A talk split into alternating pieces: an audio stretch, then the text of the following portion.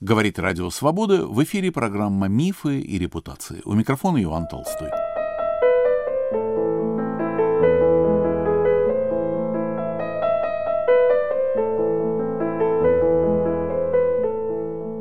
Возвращение парижского мальчика к столетию со дня рождения Дмитрия Сазымана.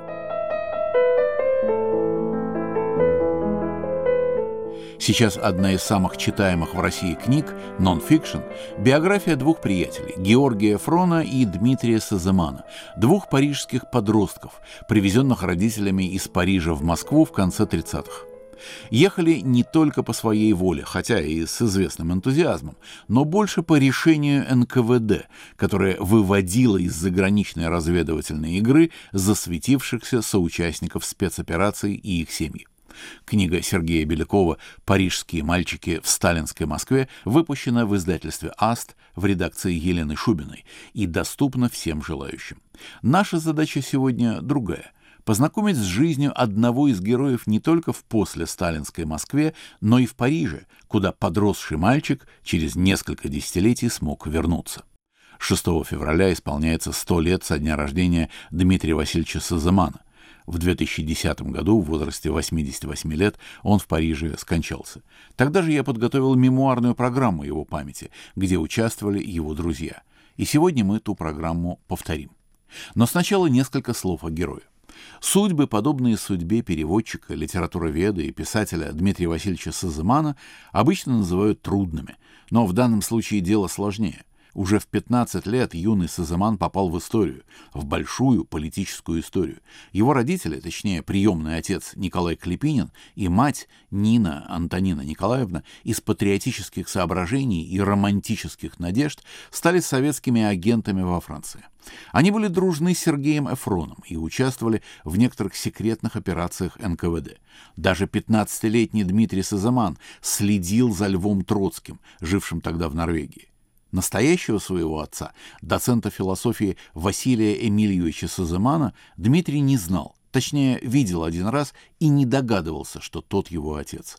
А вся его юность прошла под Клепининско-Эфроновским знаком. Мы постоянно встречаем его фамилию в книгах, посвященных Марине Цветаевой. А когда несколько лет назад вышли дневники Мура, стало ясно, какой силой дружба связывала двух молодых людей. В 1937 году по согласованию с советской разведкой семья Клепининых вернулась в СССР. Поселились в Болшево, как и Цветаевская семья. В 1941 году Клепининых постигла участь многих агентов предвоенной поры. Они, как и Сергей Фрон, были расстреляны. В 1942 арестовали и Дмитрия Сазымана. Мы услышим сегодня его собственный рассказ о том, что случилось с ним дальше. 35 лет спустя, во время частной поездки в Париж, он отказался возвращаться в Москву.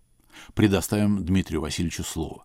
Первое заграничное интервью он дал для программы «Радио Свобода. Мы за границей», которую вела на наших волнах Мария Розанова.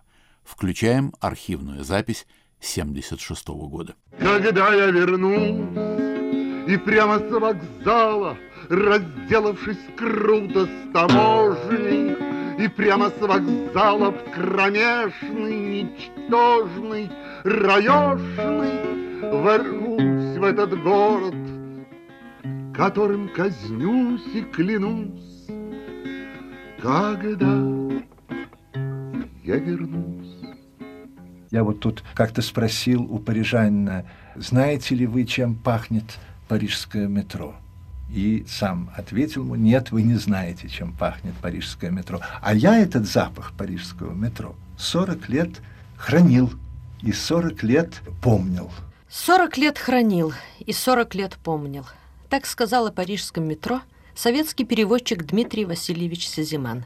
Совсем недавно, во время туристической поездки, он решил навсегда остаться во Франции. Вот этому человеку и его судьбе мы посвящаем нашу сегодняшнюю передачу – ведет программу Мария Розанова. Согласно официальной советской терминологии, гражданин Сизиман, самовольно покинувший Советский Союз, перебежчик, изменник. Но чему он изменил и какой он перебежчик? Судите сами. Его привезли из России во Францию, когда ему был один год. Затем, в 16 лет вместе с родителями, он вернулся в Советский Союз. Это был русский мальчик французского воспитания, эмигрантское дитя – влюбленная в свою далекую и неизвестную родину, в Россию, которая рисовалась ему и не только ему идеальной страной, страной победившего социализма. Он прожил в Советском Союзе почти 40 лет, всю сознательную жизнь, а теперь вернулся во Францию. Вернулся не по политическим мотивам. Дмитрий Васильевич Сизиман, как он сам говорит, не был мучеником и не был диссидентом. Последние 20 лет он вел вполне благополучную жизнь блестящего переводчика и знатока французского языка. А вернулся он потому, что его, уже пожилого человека, потянули назад, на запад, его детство, воспоминания, французская половинка его души. Итак, перед нами человек странной и сложной биографии, интересной духовной судьбы. Это человек двух культур, двух стран, двух психологий – России и Франции. Это человек, у которого наша тема «Мы за границей» пролегает вдоль и внутри всей его жизни и личности. Собственно, биография Дмитрия Васильевича Сазимана, если ее представить схематически и изобразить литературно в виде художественного сюжета, складывается из двух возвращений. Возвращение в Россию в начале жизни и возвращение во Францию в итоге, к старости. А посередине – в затянувшемся на 40 лет промежутке, разделившем эти путешествия, эти возвращения к себе самому, пролегает его человеческая судьба, его жизненный путь, состоявший главным образом в споре и взаимодействии двух культур, двух наций, двух языков и психологий – России и Франции.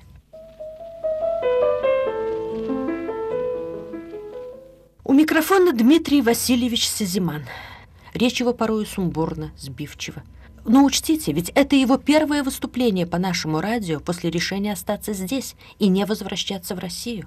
Он еще находится в состоянии некоторого шока и все старается объяснить, как же так получилось, что, будучи русским, он где-то оставался французом, а в своей французской принадлежности продолжает чувствовать и вести себя как русский человек. У меня как бы сейчас происходит некое второе возвращение – Первое состоялось почти 40 лет назад, когда я с матерью приехал в Советский Союз. Это было в 1937 году. Как вы видите, довольно удачно был выбран год. И моя мать, принадлежавшая к первой миграции, всей душой стремилась вернуться на родину, и я, будучи неразумным мальчишкой 15-16 лет, также стремился. Причем я ведь этой родины не знал. Я уехал, можно сказать, едва успев родиться, и всю юность провел в Париже. Произошла довольно такая обычная вещь под влиянием и родителей, которых постепенно охватывало вот это неизбывное желание вернуться на родину, и, с другой стороны, побуждаемый вот этой удивительной атмосферой 35-36 года во Франции, эпоха Народного фронта, Испанской войны, страшного волнения именно такого политического характера. Я тогда учился в лицее, и, скажем, когда всюду были забастовки в 36 году, так я сам бастовал, мы мальчишки бастовали не столько потому, что нас очень волновали социально-экономические проблемы, сколько потому что это было очень интересно, очень весело. И э, для меня это было бесконечным праздником, неоцененным счастьем приехать в эту страну, которая была страной моих родителей, которую я мало, между прочим, ощущал как свою страну. Я себя, так сказать, ощущал скорее французским мальчишкой, и получивший образование здесь, во Франции. Но страна окутана ореолом всеобщего равенства, справедливости и воплощавшей все, что мне тогда казалось вообще ценным. Попытаемся представить эту эпоху Эту атмосферу середины 30-х годов во Франции, Народного фронта, войны в Испании и начавшегося тогда же движения среди русской миграции за возвращение на родину. А на носу, между тем, 37-й год, год массовых казней. И вот они едут, эти мечтательные интеллигенты, эти советские неофиты из Парижа в Москву к 37 году. И ничего не знают, не подозревают о том, что их ждет. Скажем заранее, родители Сизимана этого восторженного мальчика по приезде расстреляли. Но покуда этого еще не случилось, пока они еще едут из Франции в вагоне, в приподнятом настроении, погодим минуту и не будем вершить их судьбу. Послушаем, о чем они думают, про что говорят. Ведь они едут не просто русскими, и не только на родину. Они едут в страну справедливости, правды и свободы. Все это я говорю, чтобы вам стало ясно, как с каким чувством благоговения и счастья, настоящего счастья я приехал в 1937 году в Советский Союз. На станции Негорелая, тогда пограничный пункт был на станции Негорелая, мы пересели в советский вагон. Народу было очень мало. Я думаю, что в этом вагоне было еще два-три человека. Мы с матерью вошли в купе, устроились, и на откидном столике у окна я увидел пепельницу. Обыкновенную пепельницу, которая теперь называется пластмассовая, а тогда называлась эбонитовая. И на этой пепельнице было написано там «Завод такой-то, не помню, второй сорт». И я пришел в неописуемый восторг и сказал матери, вот видишь, вот страна, где не врут. Но где ты видала, чтобы, скажем, во Франции на чем-нибудь было написано второй сорт? А эти люди не боятся второй сорт, так второй сорт, они так и пишут второй сорт. И в это мгновение я понял, что я не ошибся, что действительно моя мечта сбылась, и что все так хорошо, как быть не может. Меня не могли смутить совершенно довольно суровые пограничники с собаками, окружавшие вагон. Это мне все было неважно, это было понятно, кругом были враги, надо было. Но вот эта пепельница с этим вторым сортом была для меня первым, но неопровержимым доказательством того, что я был прав. Наверное, у каждого из нас в жизни была такая наивная пепельница, толкнувшая к приятию или неприятию действительности. Ведь живой предметный образ говорит порой больше самых широких теоретических умозаключений. И вот пепельница второго сорта становится вещественным доказательством правды и нравственной чистоты режима, которому ты доверился –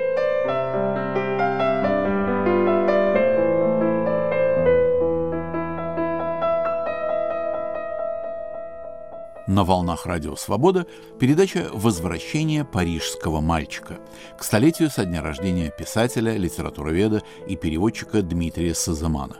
Мы повторяем программу 2010 года, в которой участвуют друзья Дмитрия Васильевича, парижанина, возвращенца в сталинскую Москву 1937 года, а затем 40 лет спустя невозвращенца, оставшегося в Париже.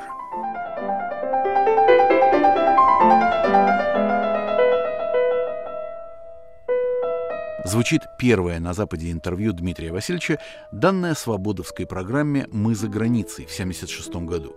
Программу вела Мария Розанова. Ну, затем события развивались довольно стремительно и не очень благоприятно. Родители моих очень скоро посадили. Мне повезло, я в это время лежал в больнице, поэтому меня посадили несколько позже. Очень трудно было не то что принять, а даже понять, почему люди так рьяно, так горячо, так искренне, так любовно стремившиеся вернуться к себе на родину, и мгновенно вот их э, постигла такая участь. Ну, несколько позже меня также посадили. Я попал в лагерь, в один, потом в другой. И тут опять мне повезло, я вообще очень везучий. Я стал, то, что в просторечии именовалось доходягой, стал, так сказать, тихо помирать. И меня сактировали, то есть выпустили, поскольку считалось, что с таким же успехом я мог завершить этот процесс за пределами зоны, а не в самой зоне против ожидания остался живым. Через некоторое время попросился на фронт. Просьба моя была удовлетворена, что и позволило мне в самом конце 45 года вернуться в Москву полноправным гражданином. Судьба семьи Сазимана не исключение. Большинство так называемых возвращенцев было уничтожено. Кончилось французское детство и началась советская жизнь. Но, может быть, в спокойно-рассудительных интонациях Сизимана, в его оценках всего того, что произошло, проявляется отчасти ясный и в меру скептический ум француза.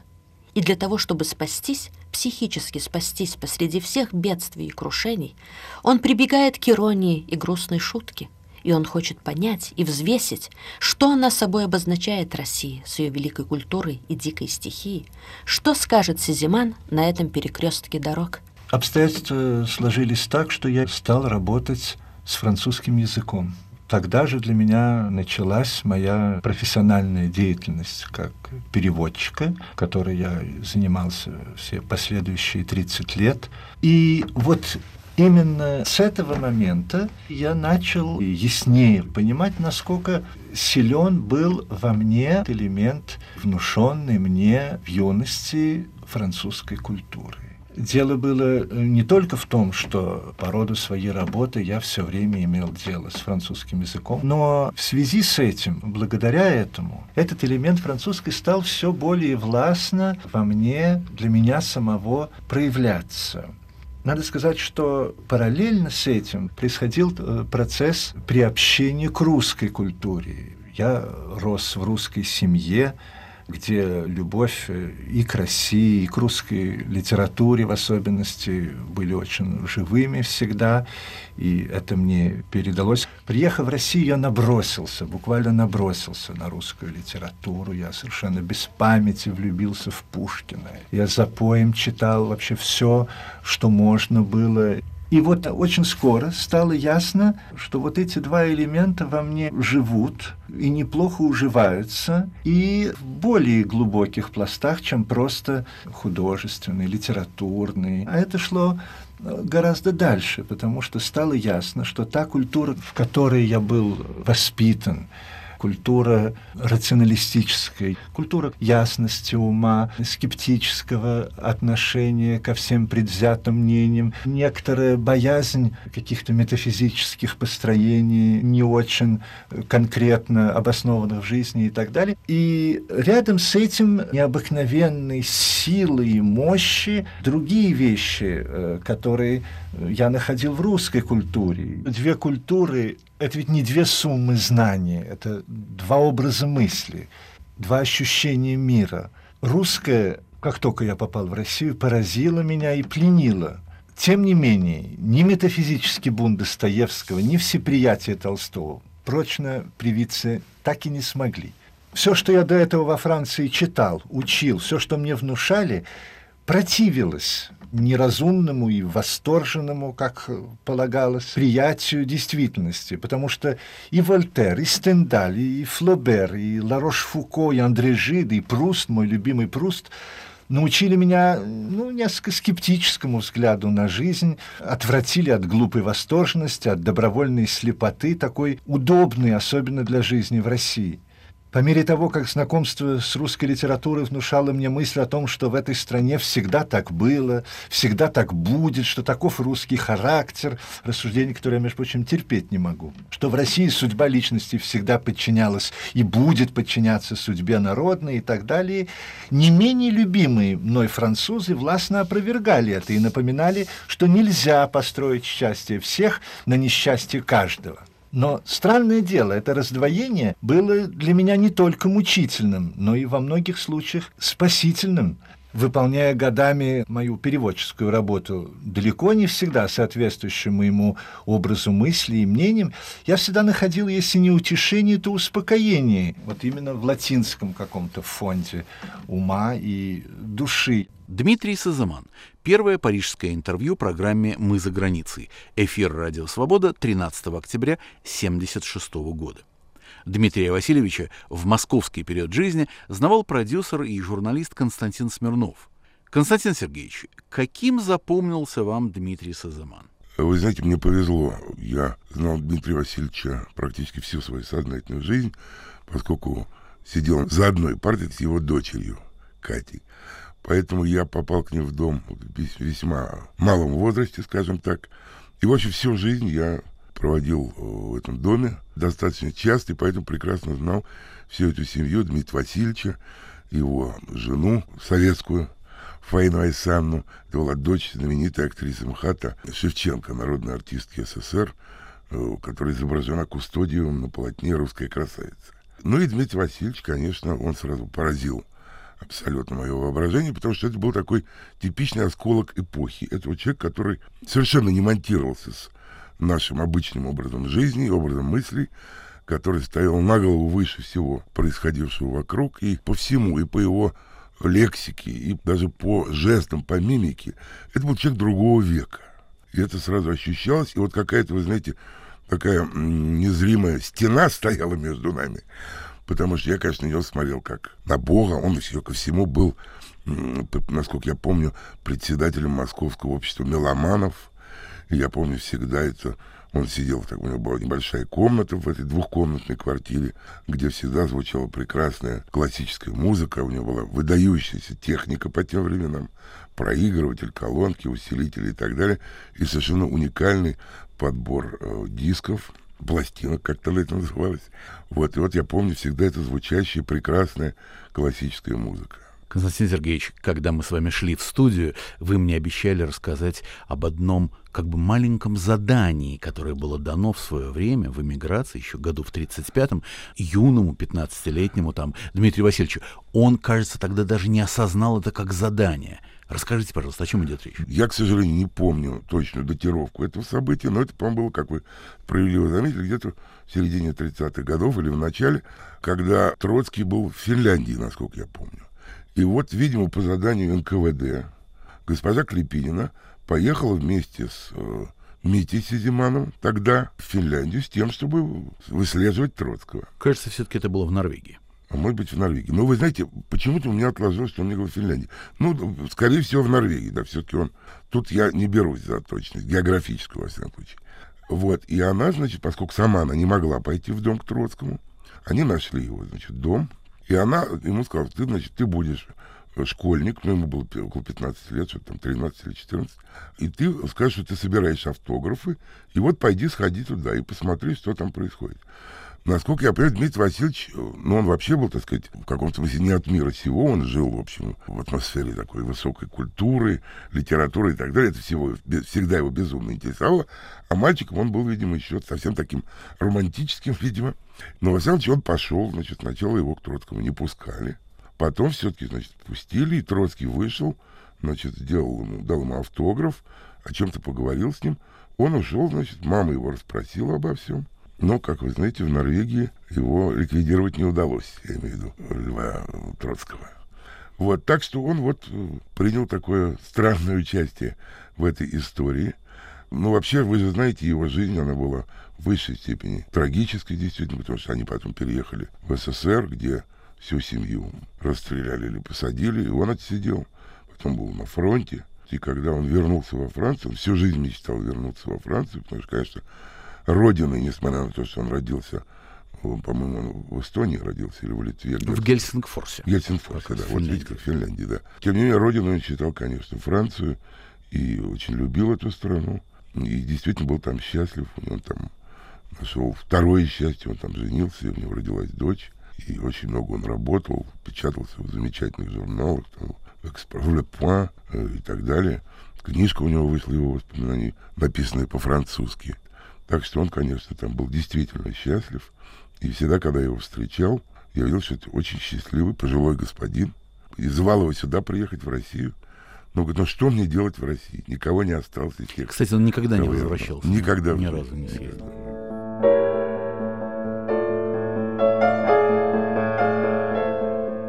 На волнах Радио Свобода передача «Возвращение парижского мальчика» к столетию со дня рождения писателя, литературоведа и переводчика Дмитрия Сазамана.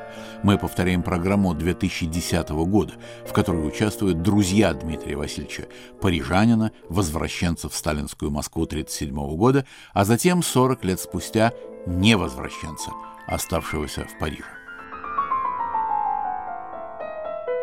Дмитрия Васильевича хорошо знал французский писатель и переводчик Луи Мартинес. Дмитрий Васильевичем я познакомился у Сусаны Ильиничной э, Рапопорт, которая держала инакомыслящий салон на Пушкинской площади, куда заходили мои тогдашние или вообще и вечные даже друзья – я там с ними познакомился, и меня удивило сразу его э, знание французского языка. Вот мы и с тех пор и подружились. Потом я его видел в 70-м году, потом, конечно, в 79-м, и потом, после его приезда во Францию, э, я его довольно часто видел, он даже у нас гостил, и здесь на меня работал, то есть э, он меня заменил, сделал перевод на моем месте, и работал у нас на втором этаже и стукался лбом о перекладине, потому что коридор э, у меня с довольно низкой дверью и ругался постоянно за то, что он не мог никак за...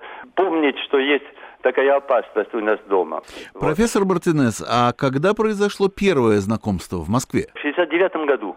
Вы были стажером? Да, я тогда, ну я ездил туда на три месяца, с которых я провел два в довольно мрачном тогдашнем Романовском Петербурге и почти месяц в Москве. И в Москве, конечно, я опять виделся со своими друзьями, с Волконским, с Кривошеиным, и они меня просто меня повели э, к Сусане Ильиничне, у которой я познакомился с, э, с Дмитрием Васильевичем. Скажите, пожалуйста, вы упомянули, что Сазаман тогда уже знал французский. Как вы могли бы оценить этот его французский? Было ли в этом французском такое, знаете, довоенное, что называется, знание языка или книжное? Все-таки он много лет уже не жил во Франции ну, как вам сказать, у него было очень изысканное, очень глубокое э, знание французского языка, как архетипа, так сказать, как вечного французского языка. Конечно, э, его язык во многом был книжным, в том смысле, что он не употреблял вульгаризмов.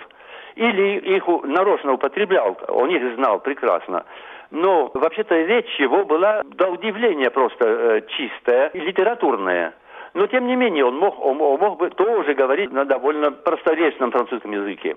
В этом смысле он был уникальным человеком. Я с ним советовался. Понимаете, если у меня были какие-то сомнения насчет семантического или, или стилистического знач, э, значения любого слова на, на русском или на французском языке, я с ним советовался. А о чем шли разговоры в 69 году в Москве? В 69 году вообще-то разговоры зависели от, э, понимаете, от настроения людей и от э, взаимного, так сказать, доверия людей. Ну, ругали советскую власть, конечно, э, и рассказывали антисоветские анекдоты. Когда после 69 года вы увидели его в следующий раз? Мне кажется, что в 70-м году я ездил в Москву со, со своей женой. Ну, он, кстати, нас встретил на, на вокзале. И ну, тогда моя жена и, и с ними познакомилась. Не помню, были ли у нас какие-нибудь серьезные разговоры тогда. Что-то не, не помню. Но мы довольно часто виделись и тогда. Потом, конечно, мы почаще виделись здесь.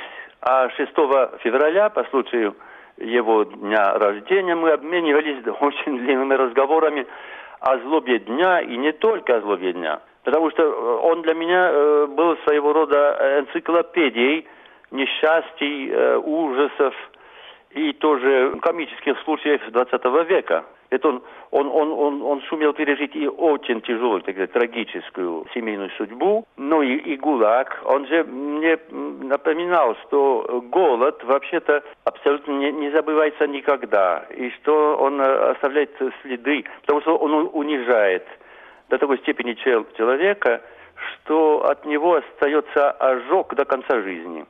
Вот, например, ну, потом и военные рассказы, потом, понимаете, он был причастен к очень страшным, к очень тяжелым событиям этого несчастного 20 века. Профессор Мартинес, вот вы жили с Дмитрием Васильевичем Сазыманом в разных городах э, на протяжении многих лет. Как же проходило ваше общение? Общение всегда на дружеской почве. Я очень ценил его юмор, его ну, спокойный вид, понимаете, он мог рассказывать э, ужасы совершенно умеренным тоном, как будто ничего такого и не было. Он однажды все-таки, он однажды все-таки стал орать на наших знакомых, нас пригласили какие-то хиппи, среди которых были левые греки, которые его спросили, но не, не спросили его, но не слушали его. И они, конечно, сравнивали советский режим с режимом тогдашних греческих э, полковников.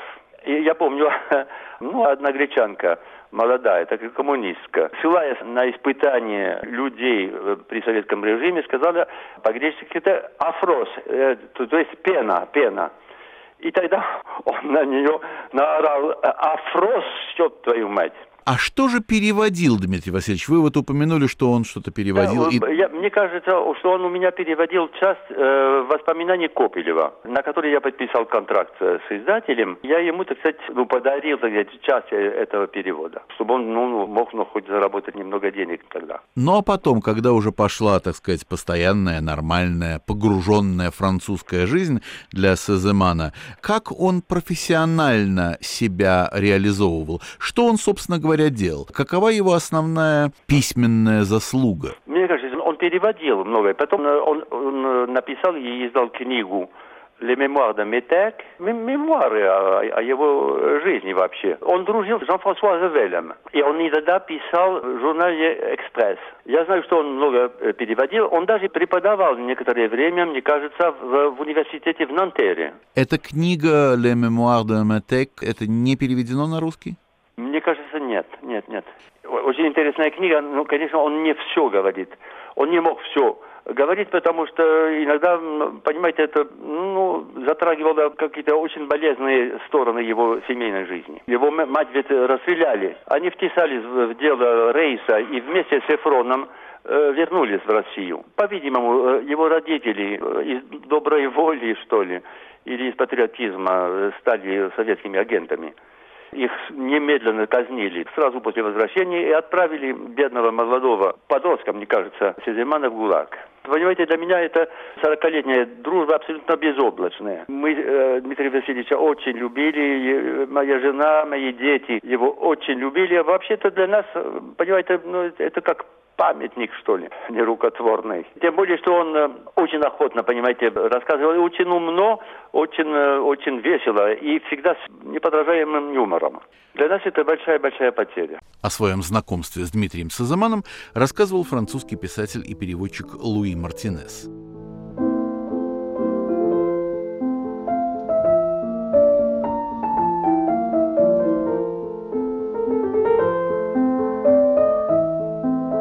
На волнах Радио Свобода программа «Мифы и репутации». В нашем архиве сохранились записи выступлений Дмитрия Васильевича у нашего микрофона. Размышления об Александре Блоке. Запись 83 года. Произошло с Блоком то же, что и со многими представителями русской культуры начала века. Мучительно испытывая чувство вины, внушенное ей еще с сороковых годов прошлого века, мечтая о некой благотворной революции духа, пригрезившейся ей в речах героев Достоевского, она представляла себе Россию в виде обезумевшего поезда, помните, в зеленых плакали и пели, мчавшегося мимо домов с желтыми окнами, где скрипят задумчивые болты, к сказочной Новой Америке – построенный, конечно, неким придуманным народом, неведомым ей и полумифическим рабочим людям. Путь степной, без конца, без исхода, степь да ветер, да ветер, и вдруг многоярусный корпус завода, города из рабочих лачуг. Черный уголь, подземный мессия, черный уголь здесь царь и жених, но не страшен невеста Россия, голос каменных песен твоих. Февральскую революцию Блок воспримет радостно. Подобно многим современникам, скажем, живописцам русского авангарда, ему кажется, что революция социальная сольется с переворотом в художественном сознании, и что она, революция, приведет к неслыханному освобождению всех творческих начал после Октябрьского переворота, еще желая верить, что победил в революции дух, а дух есть музыка, как он писал, он произнесет те слова, что с тех пор не устают повторять в поминальных речах. Всем телом, всем сердцем, всем сознанием слушайте революцию – вот за что ему все простят, за что его полюбит советская власть и присвоит себе. Он пишет двенадцать, страстную, но уже обреченную попытку отождествить захват власти большевиками с торжеством духа, олицетворенным шагающим впереди Христом. Это в январе 1918 года. После чего наступит три года, наполненных самым страшным, что может быть в жизни поэта – трагическим молчанием. Человек культуры до мозга костей, он с ужасом видит, что русская культура, как Катька из двенадцати, лежит в снегу с простреленной головой. Ожидаемое царство свободы обернулось неумолимой диктатурой. Всеобщее братство – грозным «кто не с нами, тот против нас» полуграмотные партийные чиновники становятся законодателями искусства и самой мысли. И Блок начинает умирать, долго, мучительно агонизировать. О нем можно сказать то, что он сам сказал о Пушкине. Пушкин умер не от пули Дантеса, а от отсутствия воздуха. И все же, перед смертью он набирает воздуха, и в своей речи о назначении поэта – оставит нам не только свое поэтическое завещание, но и один из замечательнейших памятников русской художественной мысли XX века. В этой речи, произнесенной по случаю годовщины гибели Пушкина, Блок ссылается на того Пушкина, которого не очень-то жалует советское пушкиноведение, на того, который тоже перед смертью писал «Зависит от царя, зависит от народа, не все ли нам равно? Бог с ними, никому отчета не давать, себе лишь одному служить и угождать, для власти, для ливреи не гнуть ни совести, ни помыслов, ни шеи. Назначение поэта, говорит Блок, состоит в том, чтобы из хаоса извлечь гармонию и эту гармонию вносить в мир. Мешает ему в этом деле – заботы суетного света и чернь. О ней-то, пожалуй, и речь. Чернь – это вовсе не народ. Это все те, кто требует от поэта того, что ему не свойственно – сметать ссор с улиц, как писал Пушкин. Чернь, говорит Блок, требует от поэта служения тому же, чему служит она. Она требует от него пользы. Со своей точки зрения, саркастически замечает Блок, чернь в своих требованиях права. Во-первых, она никогда не сумеет воспользоваться плодами того несколько большего, чем смятение ссора с улиц, дело, которое требуется от поэта. Во-вторых, она инстинктивно чувствует, что это дело так или иначе, быстро или медленно ведет к ее ущербу. Последняя часть блоковской речи – беспощадный приговор всему тому течению русской общественной мысли, которое пресекло, так сказать, на корню пушкинское светлое начало и привело примехонько к семнадцатому году. Приближались роковые, сороковые годы, пишет Блок. Над смертным одром Пушкина раздавался младенческий лепет Белинского. Этот лепет казался нам – обратите внимание, на это казался нам, совершенно противоположным, враждебным, вежливому голосу графа Бенкендорфа. Он кажется нам таковым и до сих пор. Во второй половине века то, что слышалось в младенческом лепете Белинского, Писарев орал уже во всю глотку. И опять Пушкин. «На свете счастья нет, а есть покой и воля». Покой и воля, продолжает Блок, и это уже о себе, необходимы поэту для освобождения гармонии. Но покой и волю тоже отнимают. Не внешний покой, а творческий. Не ребяческую волю, не свободу либеральничать, а творческую волю, тайную свободу. И поэт умирает, потому что дышать ему уже нечем. Жизнь потеряла смысл.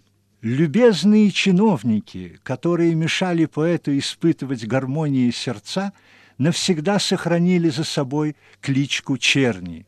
Пускай же остерегутся от худшей клички те чиновники, которые собираются направлять поэзию по каким-то собственным руслам, посягая на ее тайную свободу и препятствуя ей выполнять ее таинственное назначение. Дмитрий Сазыман. Слово о блоке из авторского цикла «Оболганные гении». Архив «Радио Свобода». Запись 2 августа 1983 года.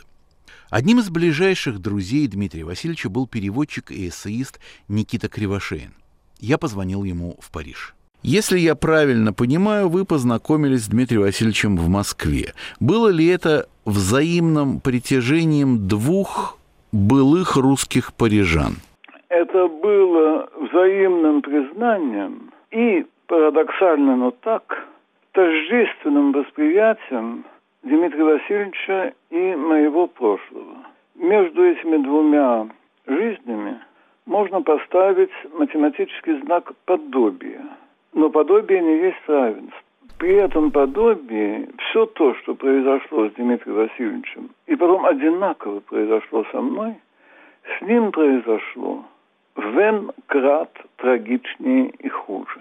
Его родители вернулись в СССР не по оглуплению сталинской патриотической послевоенной пропагандой, а если говорить своими словами, сознательным предательством белого дела и добровольным, добровольным сотрудничеством с НКВД, и не нашли лучшего момента это осуществить, как 36-37 год – его мать, и его отчим были расстреляны. Мой отец был только посажен. Он был посажен сам в середине войны и в сталинские лагеря. И когда его сетапировали до архангельских лагерей, он уже мне рассказывал, что был в состоянии доходяги на волосок от смерти. Меня тоже упрятали, но я сидел в благополучных, все относительно, хрущевских местах заключения. У меня сложилась четвертая треть моей жизни во Франции и у него. И вот к этому подобию, знаку подобия, надо добавить, и в этом была суть нашей близости, тождественность восприятия происшедшего. Никита, если я спрошу, может быть, это невозможно э, ответить на это коротко, и тем не менее, если я попрошу вас сказать, что лежало в фундаменте, в знаменателе этого общего восприятия э, мира, советской действительности и вот вас, родившихся в одной стране, в одной культуре и перемещенных как детей, то есть не по своей воле в другую культуру. Что э, как был... подростков, как подростков. Как подростков. Хуже, чем, как, чем детей. Конечно, вы уже понимали этот мир. Вы, вы уже были влюблены в кого-то в этом, в этом возрасте, да? А, итак, что же все-таки э, было в этой основе? Что было в фундаменте? Очень многое. Не хочу говорить выспренно. И опять же, тот, что было у покойного Дмитрия Васильевича, как редчайшее у меня только как рудимент, то, что Мандельштам называл, определяя акмеизм, тоску по мировой культуре – она у него сбылась редчайшим, и такого уже не производится, ренессансной всеобъемлющей культурой, тончайшим и глубочайшим знанием живописи, живописи Ренессанса, последней поездкой в Венецию. Но и он был очень знающий, компетентный пушкинист. Он был знаток Баха. Вот и была эта тоска по мировой культуре. И два еще важнейших, по-моему, момента. У нас был абсолютно с ним, простите за слово, симптомный антикоммунизм и антисоветизм. И в нем, и во мне бытовавшие и бытующие, как живая ненависть. И в то же время не было отвержения России, русской культуры, русского народа. Вплоть до того, что Дмитрий Васильевич мог бы легко, вернувшись во Францию, стать гражданином этой страны, он до смерти оставался политическим иммигрантом по Женевской конвенции 1951 года. И когда ему задал вопрос, почему вы не берете, не просите о французском гражданстве, он сказал, какой же я француз. И это сказал человек, переведший пиковую даму гениально, гениально, на французский. Наконец, его книга, по-французски называющаяся, к сожалению, в русском издании ее нет, в русском переводе «Les confessions d'un métèque».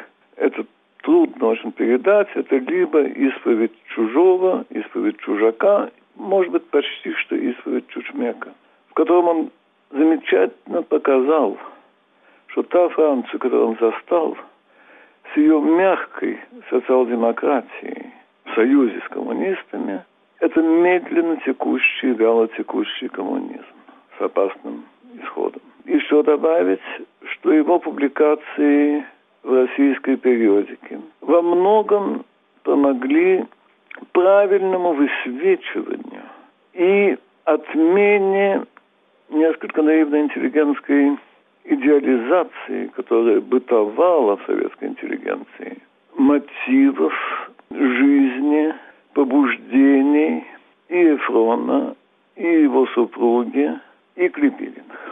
Тем самым я чувствую, что вы ответили на один из моих вопросов, который я хотел задать, собственно говоря, следующий вопрос, и ответили на него отрицательно или в значительной мере отрицательно. А вопрос мой звучал так.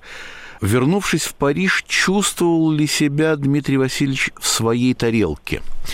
Значит, Никита Игоревич, ответ «нет» не чувствовал? Да, чувствовал. Ответ был – это был человек ренессансной культуры, и поэтому родина ему была Европа. Он говорил по-французски так, что его не отличишь, обожал Францию и был счастлив возврату в ней. И мы с ним одинаково радовались и ликовали, когда происходило в 91 году в праздник преображения 19 августа в Екачепе и его провал, падение и разрушение коммунизма. В каком году вернулся Сазаман во Францию? В 1976. Его отпустили как человека, родившегося во Франции, или это были... Его не отпустили. Ему многожды отказывали в краткосрочном посещении Франции. И, видимо, не берусь определить мотивов, по которым ему это разрешили, краткосрочное посещение. Может быть, потому что это было по приглашению одной из сотрудниц посольства Франции в Москве. Может быть, потому что было уже то время, когда охотно от таких людей, как он, режим отделывался.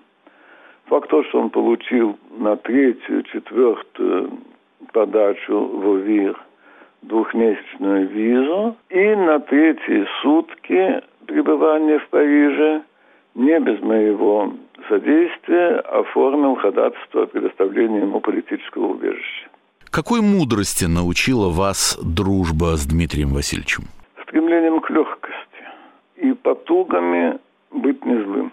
Я спросил Никиту Кривошеина, как проходило прощание с Дмитрием Сазаманом. Я знаю только два случая в жизни возврата человека, и не говорите мне, что я склонен к мистике, но я скажу провиденциальных, к своей колыбели – Первый случай – это случай моего покойного дяди, архиепископа бельгийского и брюссельского Василия, который проживал в Бельгии, как всякий монах уготовил себе там, приготовил могилу.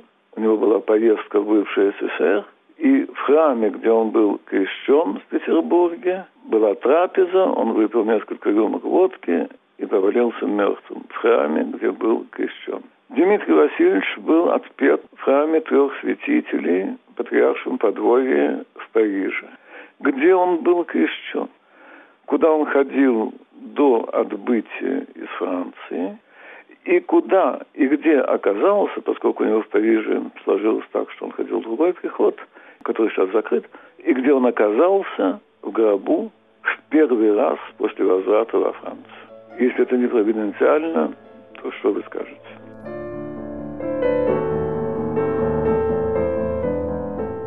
И на этом мы заканчиваем программу «Возвращение парижского мальчика», посвященную Дмитрию Сазыману и приуроченную к столетию со дня его рождения, которое приходится на 6 февраля.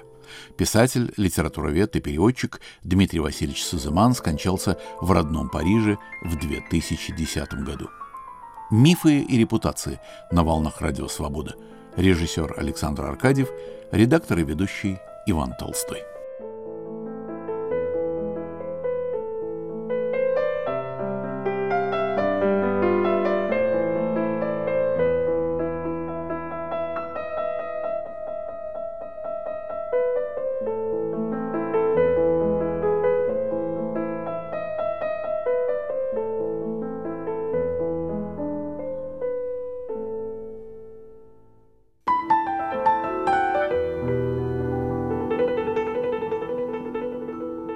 А сейчас у нас остается еще немного времени, и я хочу познакомить слушателей, особенно новых, с сериями наших культурных и исторических программ.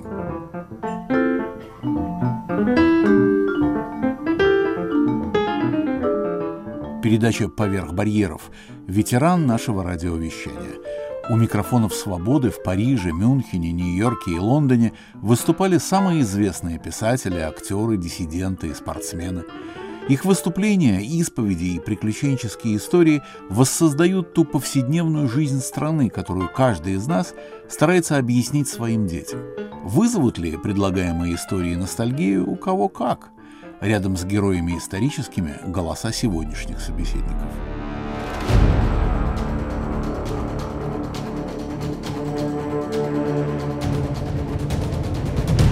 Разгадывая военное прошлое непроясненные судьбы, противоречивые документы, замолченные факты. Историк-следопыт Игорь Петров выстраивает частную мозаику на фоне общих событий Второй мировой. На первом же допросе Ира рассказал правду, что выдумывал донесение сам. Ну, профессор Райл и Клоп Устинов искали рациональное объяснение. Этот вариант их не устроил. Со временем Ира понял, что к стенке его ставить не собираются, будут лишь мытарить допросами. И тогда он вернулся к истории о своей разветвленной агентской сети в Советском Союзе. Тем не менее, то, что он сделал во время войны, абсолютно уникально. Советская или британская разведка вряд ли сумели бы преуспеть с дезинформационной кампанией такого размаха и такой продолжительности. Вообще, это очень красивая и поучительная история про маленького Давида, который пусть волей случая и удачи, но вышибает глаз громадному Голиафу немецкого Абвера. В цикле «Мифы и репутации» идут беседы о русской словесности с Борисом Парамоновым. Звучат разговоры о писателях XIX и XX века. Леонид Андреев с самого начала своей писательской карьеры был не то чтобы властитель дум, как положено русскому писателю, а тем, что сейчас называют поп-звезда. В этом была, кстати сказать, новизна явления, новизна самой фигуры Андреева. Писатель в этих беседах берется в своем главном, с жизнью и творчеством, вместе с мифом о себе –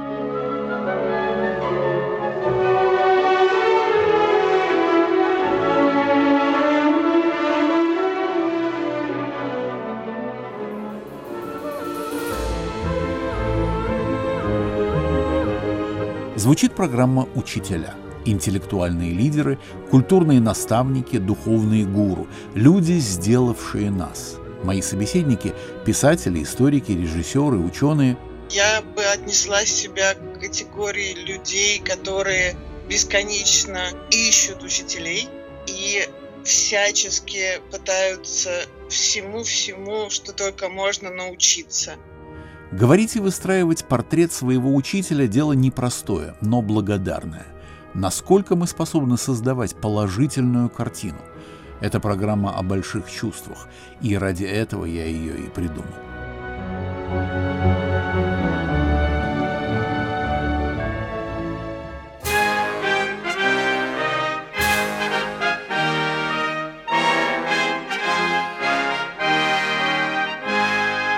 Уже несколько лет мы с Андреем Гавриловым ведем алфавит инакомыслия.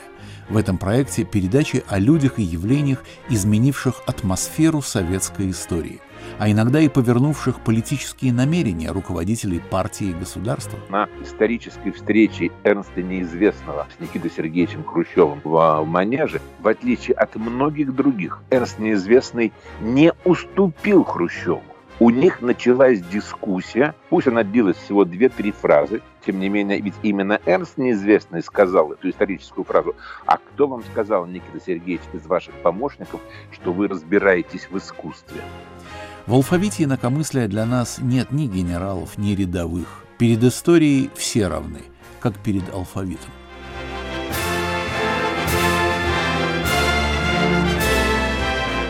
Такова небольшая панорама, предлагаемая вниманию наших слушателей и читателей. Подробнее на сайте Радио Свобода, на странице «Герои Ивана Толстого». Заходите, почитать и послушать.